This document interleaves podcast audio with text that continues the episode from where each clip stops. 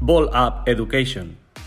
Cada vez se está viendo menos el, el compartir la bola. Creo que es bueno que los entrenadores nos veamos porque a lo mejor creemos que tenemos una gestualidad y una expresión corporal y luego en realidad es diferente. No se puede apostar por algo y no cumplir las exigencias. Que estaría bien diferenciar entre pues eso, jugadores interiores y, y posiciones ¿no? interiores. Creo que para los deportistas pues mantener la mente ocupada, la mente abierta y, y hacer otras cosas también creo que es muy positivo. Que hay que naturalizar que el fallo es una parte normal del juego.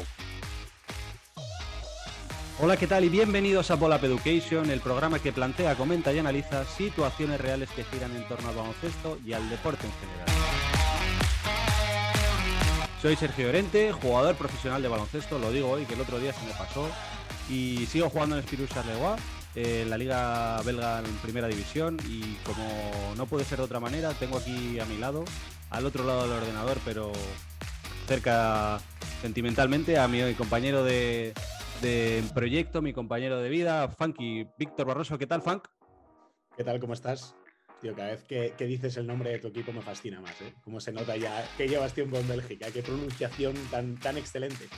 Bueno, a ver, para los que no conozcan mi biografía, yo he vivido cuatro o cinco años en Andorra y desde entonces, pues al liceo francés a trabajar la pronunciación y aquí la verdad que le, le doy bastante uso porque en la parte de, Balonia de, de Bélgica hay poca gente que habla inglés y, y, me viene muy bien. Así que nada, aquí a todo el mundo a seguir los partidos del Espigú Charleroi en, en, internet, que, lo, que, los dan todos y se ve bastante bien. Y dicho esta tontería, pues vamos a presentar el tema del que vamos a hablar hoy, que queremos acercar un poco la preparación física, tanto a nivel profesional como formativo, pues a todos los que nos escucháis y, y bueno, Funky y yo habíamos decidido que, que buscar por, de entre todos nuestros contactos, al mejor al más indicado para hablar de preparación física y hoy tenemos un, invitado ilustre que nos va a acompañar ahora en, unos instantes. Pero antes de nada yo quiero decir que, eh, que también lo vamos a hablar más adelante, pero bueno, el baloncesto y el deporte en general pues tiene una tendencia eh, a que cada vez los cuerpos y los físicos pues son más grandes o más rápidos y los espacios, sobre todo en baloncesto, se reducen. Entonces, bueno, la preparación física, y yo justo lo, lo he vivido más, más de cerca aquí cuando he venido al extranjero a jugar una liga diferente a la española con, con más jugadores eh, físicos eh, de ascendencia africana, pues eh, aquí en Bélgica hay un montón y, franceses, americanos, pues esta liga es más dura y te das cuenta de, de, del cambio que, supone el baloncesto hacia, hacia pues, mm, jugadores cada vez más rápidos, que saltan más, que ocupan más espacio, pues que son más difíciles de mover. Y bueno, pues queríamos hablar un poco de eso, acercar un poco a la, a la gente eh, pues la importancia que tiene este trabajo hoy en día, pero incluso que se puede hacer desde, desde edades muy tempranas si, si la estructura y la planificación dentro de un equipo es la correcta. Entonces, pues bueno, antes de dar paso al invitado, Funky, tú que has trabajado en el estudiante siempre o casi siempre con preparador físico, si quieres explicar un poco cómo te organizas tú con, con tus preparadores o cómo has ido organizándote para dar así un poco de visión general y luego ya vamos con, con el invitado. Yo siempre parto, y, y, lo hablábamos cuando pensábamos sobre, sobre el tema del que hablar, eh, que es un tema fundamental. El tema de, de, la preparación física es que al final es ese matiz que te da un salto de calidad. O sea, si pones dos personas con un talento, con unas condiciones similares, no, no es mejor el que, el que hace 20 tiros más, sino el que invierte esos 20 minutos en, en mejorar físicamente. O sea, nosotros en estudiantes tenemos muy claro que, que, la preparación física es fundamental, que el desarrollo de los jugadores, que, que tienen que invertir tiempo, que es verdad que también teniendo un tiempo finito, porque entre las clases, los entrenamientos, eh, viajes, traslados y demás, hay poco tiempo para la preparación física, pero que nunca puede ser eh, un elemento casi circunstancial o anecdótico. O sea, que al final la importancia de la preparación física tiene que ser tanto o más que, que la de la pista porque en formación es fundamental. Tienes que sentar las bases de lo que venga después para, para prevenir lesiones, para, para evitar, para, para mejorar físicamente, para lo que decías tú, al final, para ir construyendo cuerpos y que igual que hablamos que en baloncesto es una carrera de fondo, en preparación física también. O sea, no consiste en que un chico una chica con 13, 14 años se ponga a hacer pesas. Creo que la preparación física va mucho más allá que, que estar en un gimnasio, pero sí que creo que es, que es fundamental y que hay que trabajarla y nosotros por lo menos desde el club intentamos darle, darle ese valor y esa importancia. Bueno, como debe ser. Yo, desde mi punto de vista de jugador, em, lo que me da la preparación física bien, bien, bien hecha, o sea, el, proceso que llevo de trabajo, que ya es un montón de años, eh, he entendido que mm, cuanto mejor físicamente estoy, más confianza tengo en mi juego. ¿Por qué? Porque soy capaz de generar más ventajas, porque estoy más rápido para llegar a las ayudas, porque sé llevar el contraataque, porque incluso puedo frenar, porque a veces se habla de ir muy rápido, pero también el baloncesto es de, saber frenar. Sé frenar cuando me toca, eh, sé apretar en defensa y noto que llevo la iniciativa eh, y que el ataque sufre, pues todas esas cosas te las da unas piernas bien trabajadas o aguantar el contacto te los da pues tener unos abdominales, unos lumbares bien trabajados aguantar el partido sin que, sin que te quedes sin oxígeno, tanto las piernas como la cabeza, pues eso te, es una ventaja al final, en los últimos cuartos sobre todo. El que llega al último cuarto fresco cuando ha jugado mucho tiempo, pues eso es, eso es el trabajo de la preparación física. Ajustar eh, tanto muscularmente como cardiovascularmente eh, tu potencia eh, de piernas como de corazón a la exigencia de la competición actual. Y nada más, dicho esto, si quieres, vamos. Pues sí, vamos directamente a, presentar al invitado, ¿no? No nos vamos, porque creo que además, por, lo que tú comentas, creo que, es una persona a la que le gusta hablar y explayarse, entonces dejemos que, hable un profesional excelente de, de su ámbito y no nosotros que al final lo conocemos más de oídas. Pues venga, vamos a ello.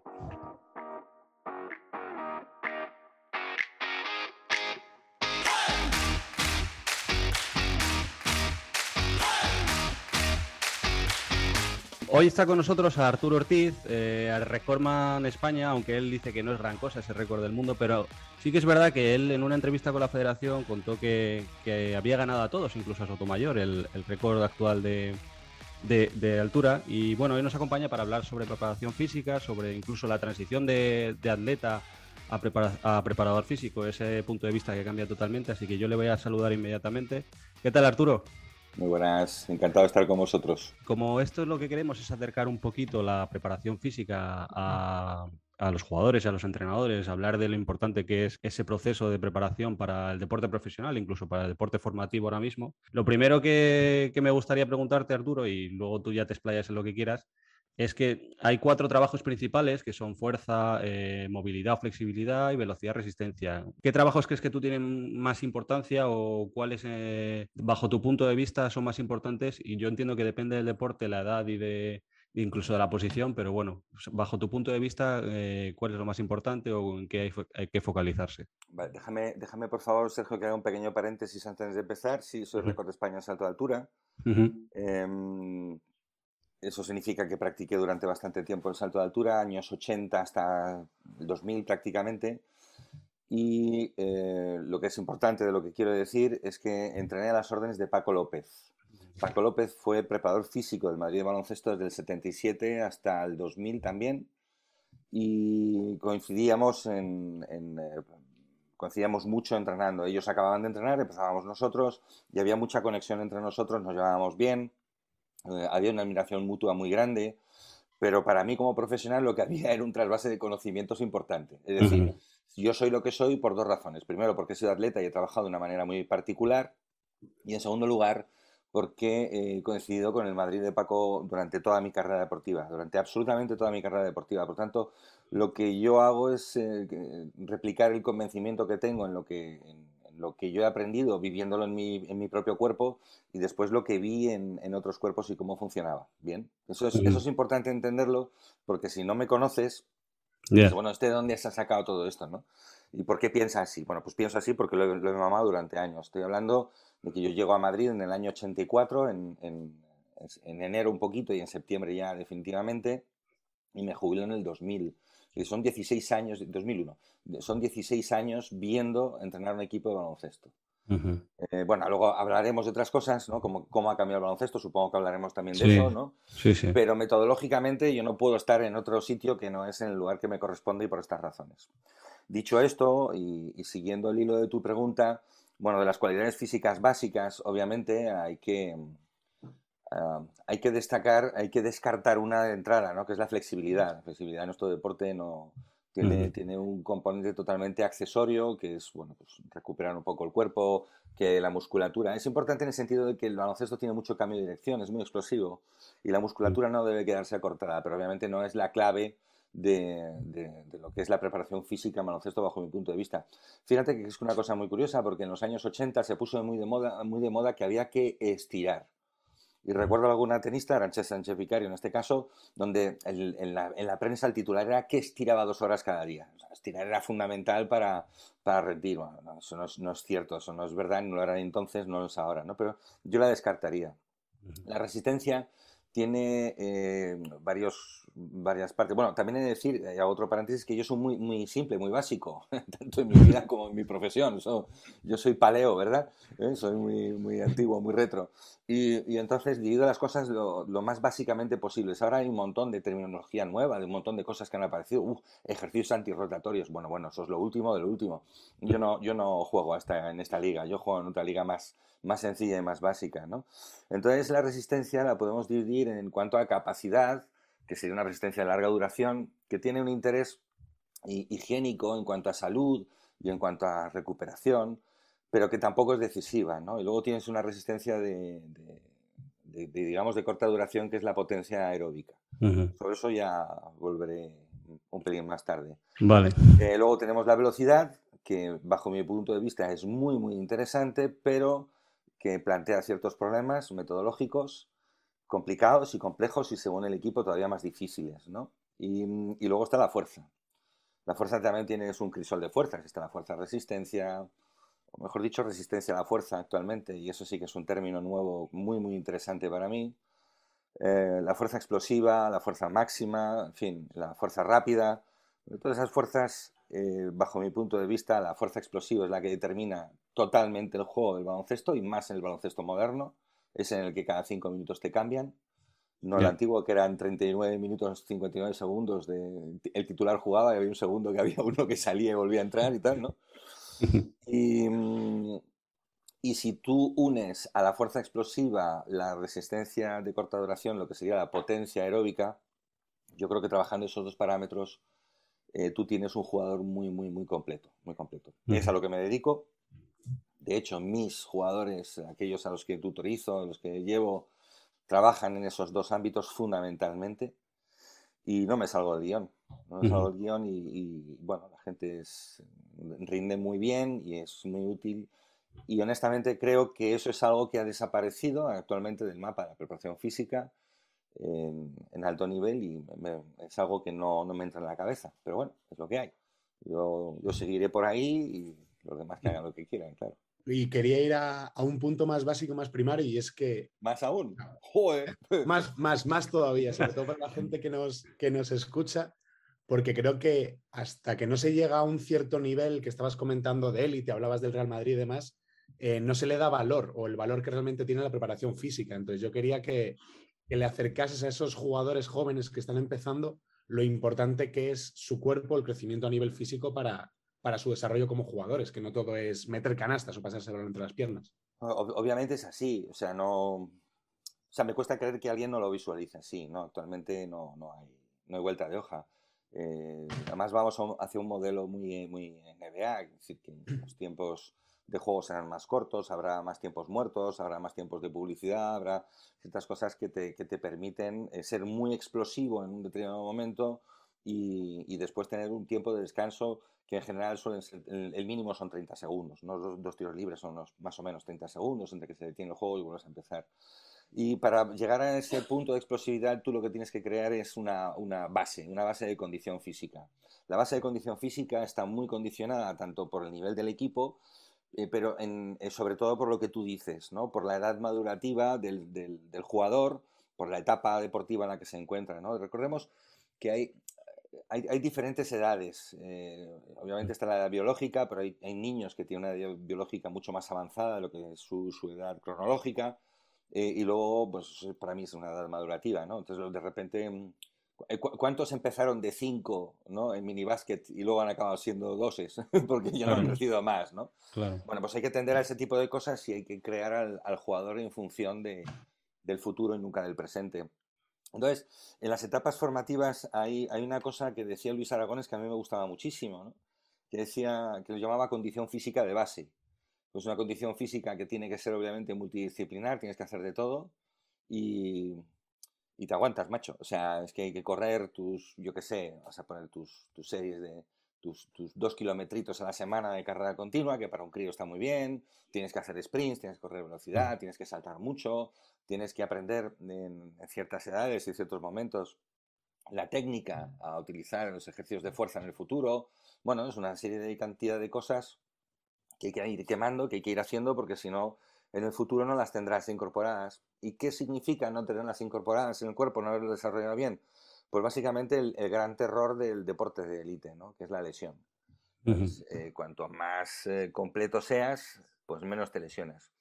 Hay, hay diferentes estudios sobre eso. Yo no soy muy de estudios. Yo, como os he dicho antes, soy más de percepción de lo vivido y eso, eso no quiere decir que yo no me haya formado. Obviamente soy licenciado en educación física tengo casi el récord del INEF de Madrid, fueron 16 años que tardé en sacarme la carrera, por tanto yo repetí muchas asignaturas y me las sé muy bien, muy bien, muy bien. Luego, luego, vino un fulano de fútbol sala que me lo quitó y me sentí fatal, porque yo soy hombre de récord, como sabéis. Y uh, bueno, al, olvidando el chascarrillo fácil, ¿no? El, uh, tú tienes que ir creando a un jugador en etapas eh, madurativas es muy importante que sea muy multidisciplinar para acabar en la élite en, lo específico de, su deporte, que insisto que para mí es la fuerza explosiva y la potencia aeróbica, ¿no? Es por donde iría todo con un poquito de, velocidad, Y bueno, es fundamental. Si no crees las bases, pues no hay tu tía. Ahora bien, vamos a suponer que eres un infantil en un club eh, en el que tú destacas porque tienes cualidades y tal. Entonces, ¿qué estás haciendo? Pues lo que estás haciendo es estar con el infantil, con el cadete A y con el juvenil C. Con lo cual, tus horas de la semana son las horas lectivas y luego vas a entrenar y estás mezclando tres equipos, dos, es un chascarrillo también, los tres equipos. Lo de dos no es un chascarrillo, ocurre a menudo. Y además tienes preparación física. ¿De cuál de los equipos? Ah, bueno, pues eso ya es a determinar, ¿no? el director técnico del club o quien corresponda, pues ya toma las decisiones. En resumen, ¿qué es? Pues que el chaval los, los domingos por la noche está muerto. está, muerto, está fundido. Y sobre la pregunta que me has hecho, lo más importante es que posiblemente no ha entrenado adecuadamente lo que debe entrenar. Bien. Ese, es el, ese sería el, el, el, problemón que tiene eso. Y yo no, lo veo tanto como un problema del convencimiento del jugador a la hora de enfocar la preparación física y darle interés, sino que en esas circunstancias tienes poco interés.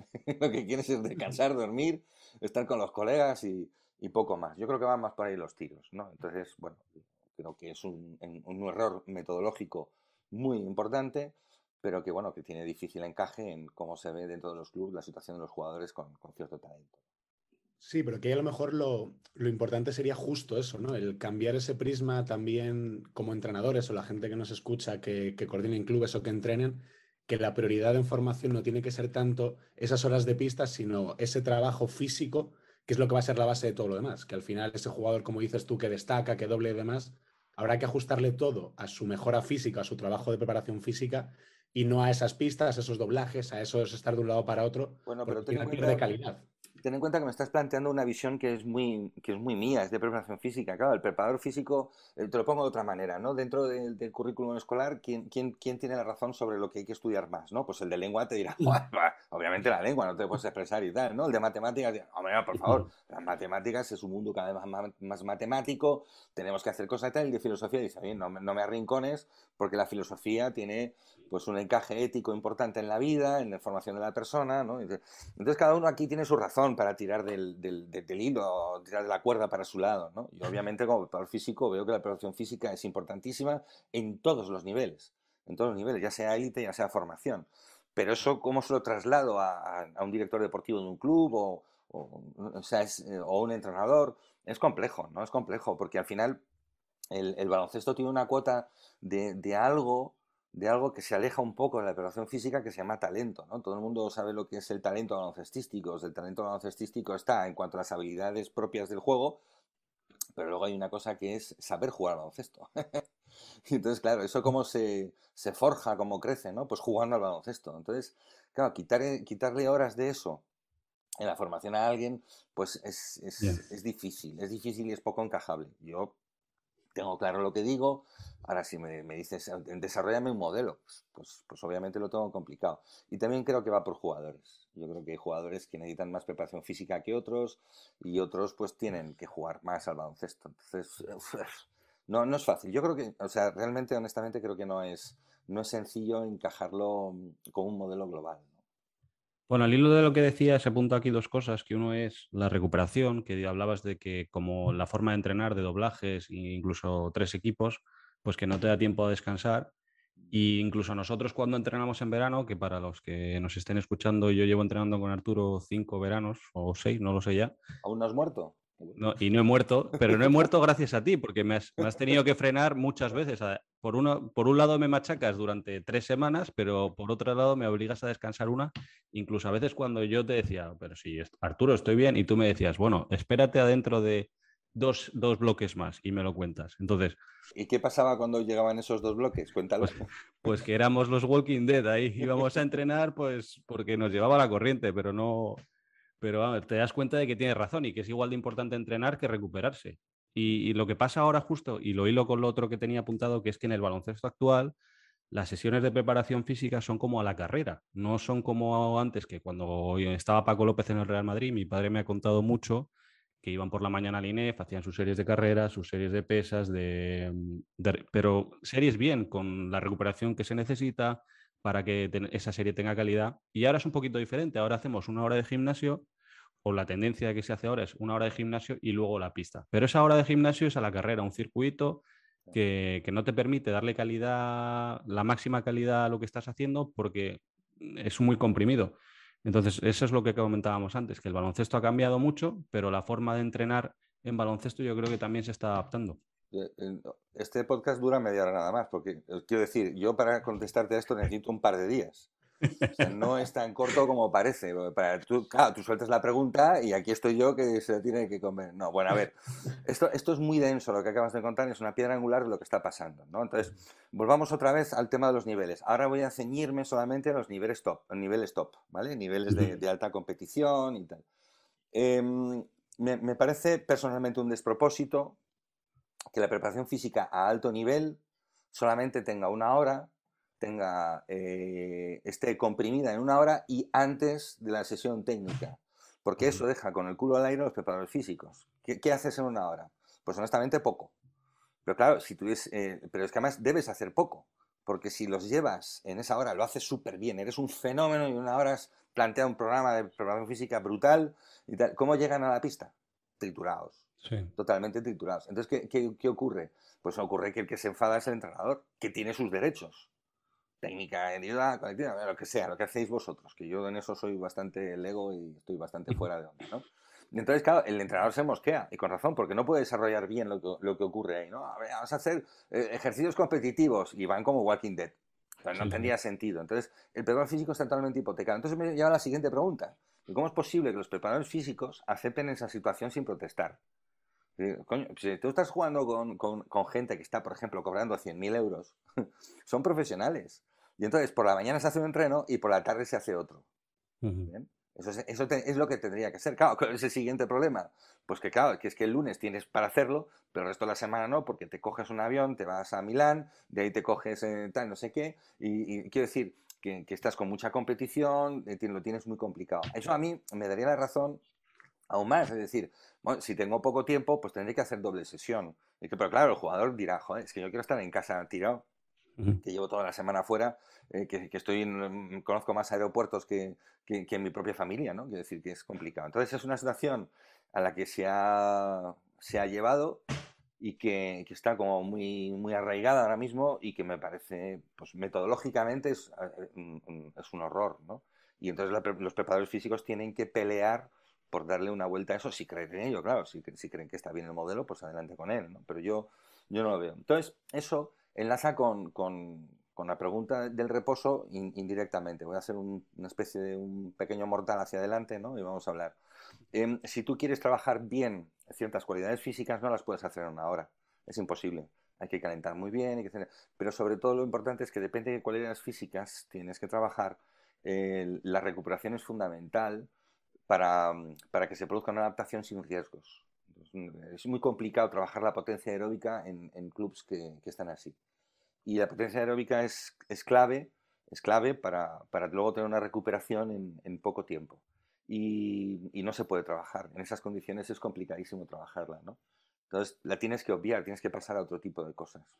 Al final, en general, ¿qué es lo que ocurre? Lo que ocurre es que estás haciendo un trabajo.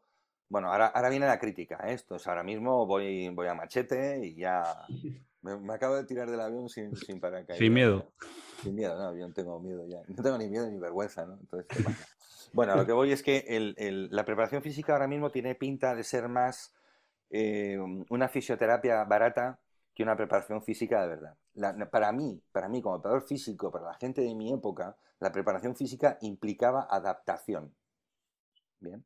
Esa, es- esa es la palabra clave que yo, con la que yo nací. De hecho, en teoría de entrenamiento, en la primera página, había un, un cartel grande con letras muy gordas que ponía adaptación y nos enseñaban eso, que era adaptación. ¿no? Y ahora se habla de, de- sobre todo de prevención.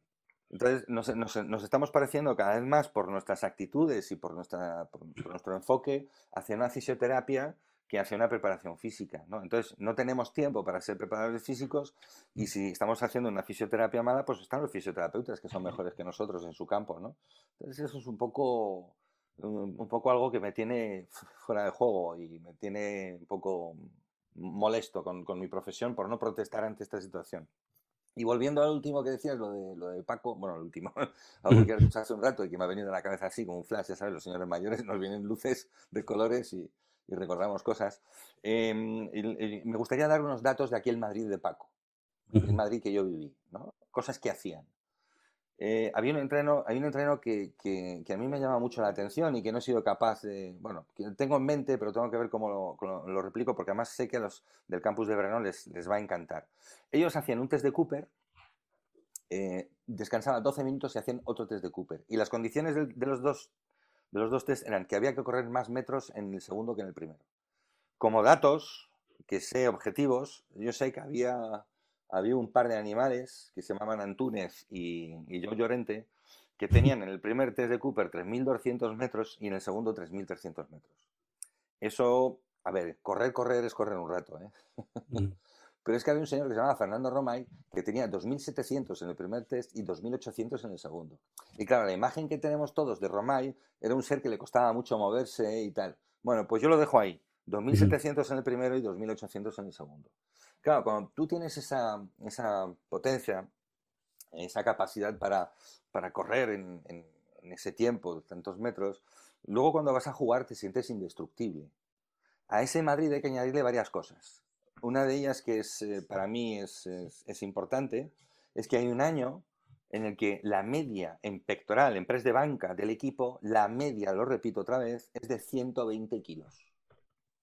Eso significa que había gente que no llegaba, que estaba en 70-80, me viene a la cabeza el nombre de un base, y, y- y normal, pues, por posiciones de que le tocará mover menos kilos, ¿no?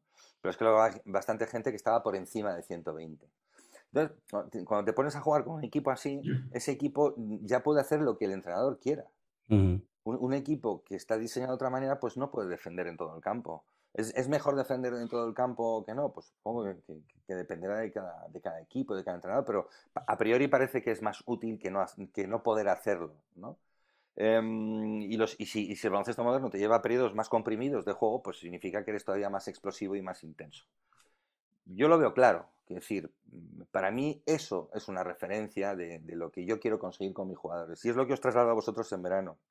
Dicho un poco de todo en el campus, el- nuestras sesiones de entrenamiento, cuando estoy relajado, son de tres horas y media. Sí. Cuando, No. me, cuando me animo, se, me- se nos van a cuatro horas. Cuatro horas de preparación física, o tres horas de preparación, tres horas y media de preparación física diarias en los cuatro días que entrenamos a la semana. Porque en ese momento entrenamos cuatro, tenemos otro día que hacemos, este verano no lo he hecho, pero que hacemos un poquito de estiramientos, de movilidad y tal, para relajarnos y quizás eh, si pudiésemos un, un poquito de, capacidad aeróbica y, y descansaríamos dos días completos y mediodía. Y eso tú lo puedes confirmar que, que es un modelo de trabajo muy bueno y muy interesante. Obviamente esto es un trabajo de pre-pretemporada, claro, faltaría más. Esto durante la temporada como que no, ¿no? Pero, pero, pero creo que hay que hacerlo para luego aguantar toda la temporada. Y luego, si me permites, si me permitís, que veo que estáis dispuestos a permitírmelo.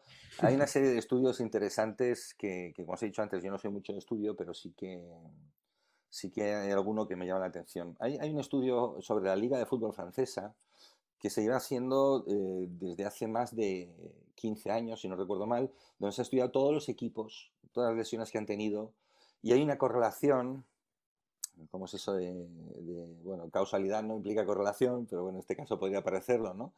Que aquellos equipos que más sesiones de preparación física incluyen en pretemporada son aquellos que a lo largo de la temporada eh, sufren menos lesiones y sobre todo que esas lesiones son menos graves. Mm. Entonces, a mí, a mí eso me refuerza en mi convencimiento de que efectivamente la condición física es importante y es importante para el futbolista luego, durante la temporada. ¿no? Yo creo que, que, ese, que, que, eso sería una buena referencia para mí. Siempre me lo he aplicado, siempre lo he visto. ¿no?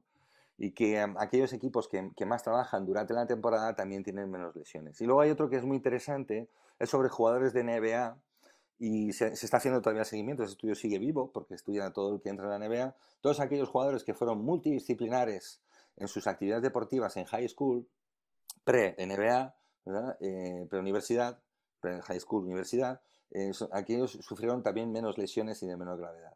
Entonces, ser multidisciplinar es bueno. Entonces, para mí, yo claro, yo tiro para mi campo y entonces ser, tener una buena condición atlética, pues es ser multidisciplinar, es no solamente jugar al baloncesto. En ese caso, pues también arrimo el asco a mi sardina y digo que es un dato que a mí me interesa mucho como profesional, saber que estoy criando gente que a priori va a tener un, rendimiento deportivo mejor. Y por último decir que a mí esto me parece interesante porque un jugador que se pasa mucho tiempo lesionado es un jugador muy caro. Que, el que participa del juego y está al pie del cañón todos los días, pues es un jugador que es más barato, obviamente. Pues nos quedamos con esta última reflexión de Arturo y nos vamos al descanso del podcast, si os parece. Pero no os preocupéis que de aquí no se va nadie para seguir escuchando y compartiendo con Arturo Ortiz ideas, datos, anécdotas sobre la evolución de la preparación física en el baloncesto. Antes de marcharnos, quiero recordar que hemos empezado el programa de mentorías y tanto Funky como yo estamos disfrutando y aprendiendo desde la primera conexión que hemos tenido. A día de hoy tenemos cinco jugadores y dos entrenadores que comparten con nosotros su realidad y a los que vamos a intentar ayudar en todos los aspectos posibles. Eh, me gustaría despedir el programa eh, con una frase de Steven Pinker, eh, un psicólogo científico cognitivo y escritor canadiense, que dice en uno de sus libros que cuanto más se piensa y se interactúa con otras personas, más te das cuenta de que es insostenible privilegiar tus intereses por encima de los de ellos. Y eso es a lo que aspiramos con este proyecto deportivo y educativo, conocer a nuevas personas, poner las situaciones en común y trabajar juntos. Porque como decía Pau Gasol, y seguro que ya lo sabéis, nada en la vida es relevante si no formas parte de un equipo. Espero que os haya gustado el capítulo y que os haya aportado cosas nuevas que no conocíais sobre la preparación física y nos escuchamos en el próximo. Un abrazo muy grande.